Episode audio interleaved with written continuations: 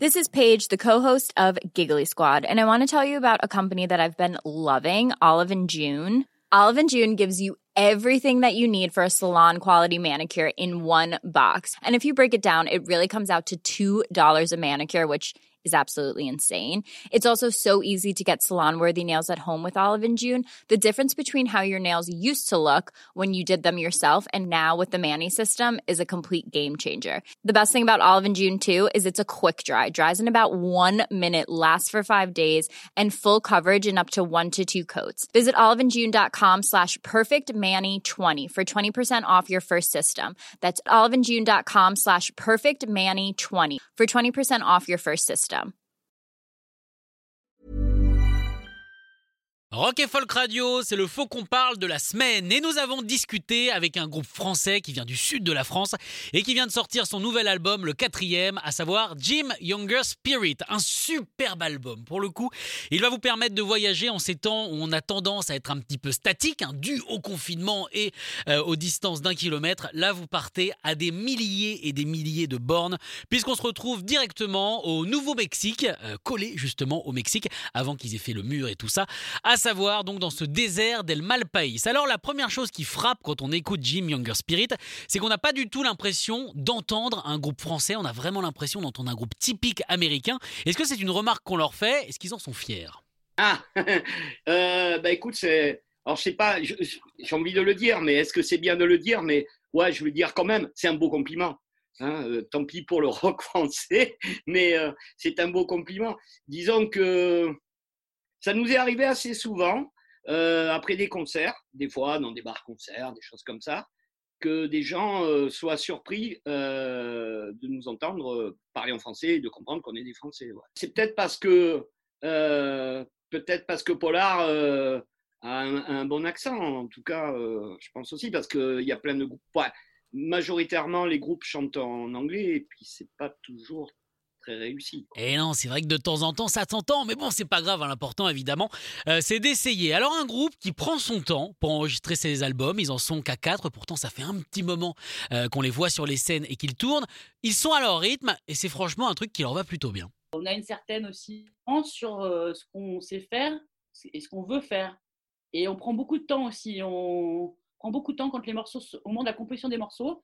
Ben, on valide ou on valide pas euh, dès le départ. Euh, moi, je peux dire, bah non, pas ça, parce que ton refrain, bah, il est trop putassier, ou il est, ou il est trop, euh, il est trop poppy, ou il est pas assez si, etc. Donc, il y a tout un travail de. Et pour cet album, on a eu la chance aussi bah, de, ouais, on a eu beaucoup, on a passé quand même du temps dessus, donc on, est, on a le temps de peaufiner, quoi. On a une façon de travailler qui fait qu'on se donne du temps. L'album a été enregistré sur une période d'un peu plus d'un an. C'est-à-dire, on, fait des sessions, on réfléchit, on, jette à la poubelle euh, ce, mmh. qui, ce qui nous semble ne pas coller, et ainsi de suite. Ça a été enregistré à, à 7. Euh, il y a un très beau studio à 7, face à la mer, enfin, bon, un endroit très agréable, le studio de la Butte Ronde. Hein, ben, J'en fais de la publicité pour, pour, mon copain. studio de la Butte Ronde à 7, allez-y les gars, vous ne serez pas déçus. Et ensuite, euh, on a mixé à, à Marseille. Et puis, on a eu la chance quand même de pouvoir faire un mastering avec euh, Eric Wofford à Austin, euh, quelqu'un que l'on suit bien puisqu'il a travaillé avec des gens qu'on aime beaucoup, euh, en particulier les Black Angels et, Holy Wave. Surtout Holy Wave. Surtout Holy Wave. Et pareil, évidemment, c'est le côté américain, hyper efficace, hyper et à l'écoute de ce que toi tu veux faire. Et donc, avec forcément, ça sonne mieux, quoi. Enfin, ça, c'est toujours, ça, ça apporte quelque chose en plus à la musique de travailler avec ce genre de personnes. Et eh oui, un album extrêmement bien produit, El Malpaís, donc qui vient de sortir, qui est disponible évidemment sur toutes les plateformes d'écoute. Et Jim Younger Spirit semble avoir trouvé son rythme de croisière. Est-ce qu'ils ont l'impression d'être à l'apogée de ce qu'ils peuvent faire, à l'apogée de leur style? Je pense que depuis le début du projet en 2012, on a essayé de, à la fois la difficulté, c'est de rester sur, euh, de garder sa ligne, d'être euh, dans son univers musical, euh, de pas trop tendre l'oreille à ce qui se passe autour, un peu, mais pas trop. Par exemple, ces temps-ci, euh, moi j'entends énormément de post-punk euh, partout. bon, il y a comme toujours du bon, du moins bon et du pas bon du tout, comme tous les. nous, on essaie de rester sur, sur notre ligne. On a commencé en 2012 avec, nous aussi, on était dans un mouvement, le, néo-psychédélia, c'est-à-dire le retour un peu de ce, son rock psyché, avec notamment ben, Brian Johnston Massacre, Black Angels. D'ailleurs, on est copains avec, avec Alex Mas des, Black Angels, avec qui on a collaboré pour le deuxième album. Et, donc, bon, ben, on creuse. Polar, bon, elle, si C'est les paroles. C'est les paroles. On creuse, on, on, creuse, on creuse notre sillon et au fur et à mesure, c'était quoi la, formule Le changement dans la continuité, euh, c'est ça le, grand truc?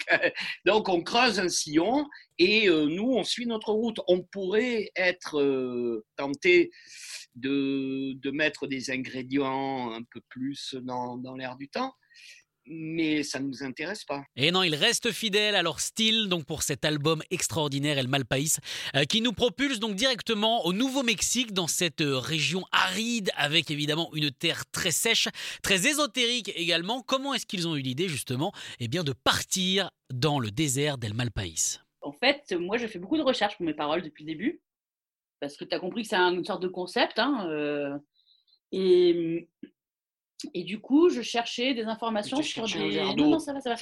sur des, moments de, de, la, de la guerre civile, donc de la guerre de sécession, qui seraient passés dans des régions que je, dont je n'avais pas entendu parler. Et un peu par hasard, en cherchant des infos, je tombe sur cette zone, et euh, qui est un endroit en fait où il y a eu... Euh, qui a une vieille histoire en fait, parce qu'au départ, c'était euh, un des premiers endroits qu'ont traversé les moines qui venaient du, du Mexique colonisé par les Espagnols, les moines espagnols en fait, pour traverser, pour aller euh, voir un peu ce qui se passait de l'autre côté et coloniser ensuite la Californie, le Nouveau-Mexique, euh, le Texas, ainsi de suite. Et après, plus tard, donc au 19e, pendant la guerre de sécession et pendant les guerres indiennes, ça a été un endroit qui était un refuge et un temps une barrière entre les Indiens et les, les, troupes américaines.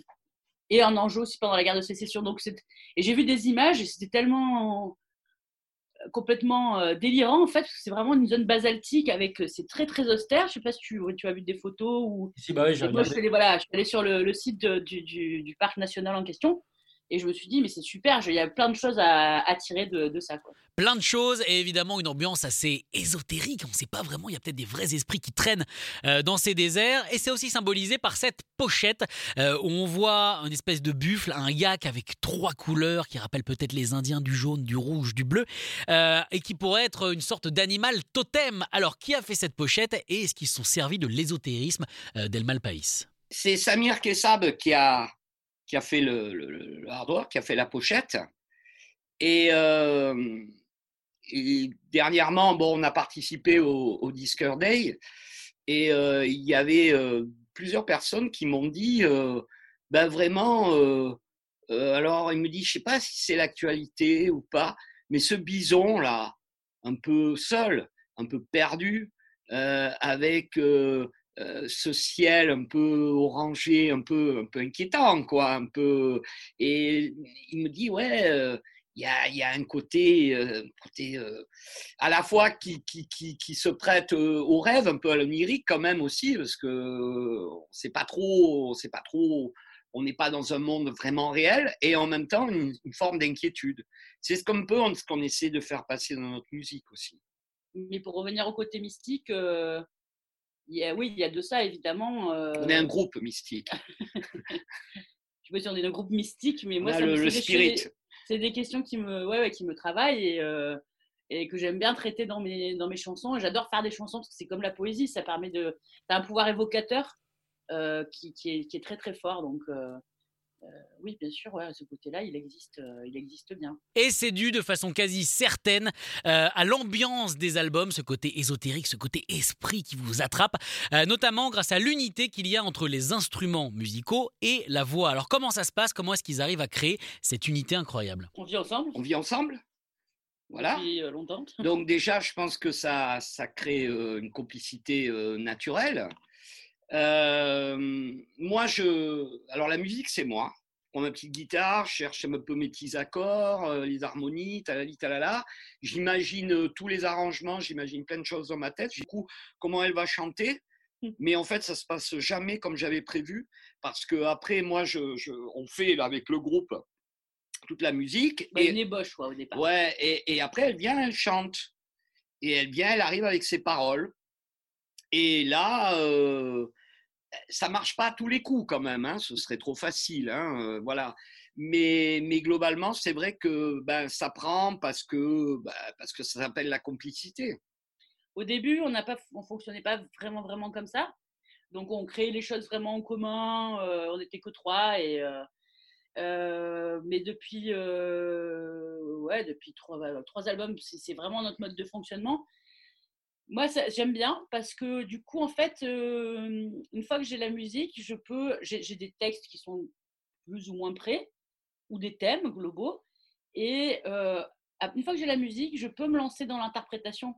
Et c'est pour ça que peut-être qu'il y a aussi cette, euh, cette forme d'unité, de, symbiose, comme tu disais, parce que, bah, comme il disait, c'est vrai que parfois ils sont un peu surpris, mes camarades, donc ils sont obligés de. Pas obligés, mais après il y a l'habillage final, on va dire ça comme ça. Bah, c'est quand même im- important la surprise pour garder évidemment un petit peu de fraîcheur. En tout cas, on remercie Jim Younger Spirit euh, d'avoir été nos invités toute cette semaine. Vous pouvez évidemment aller écouter, d'ailleurs vous devez, hein, carrément, c'est un ordre, euh, aller écouter leur album El Mal País qui est disponible sur toutes les plateformes d'écoute légales. Écoutez tous les podcasts de Rock and Folk Radio sur le site rockandfolk.com et sur l'application mobile.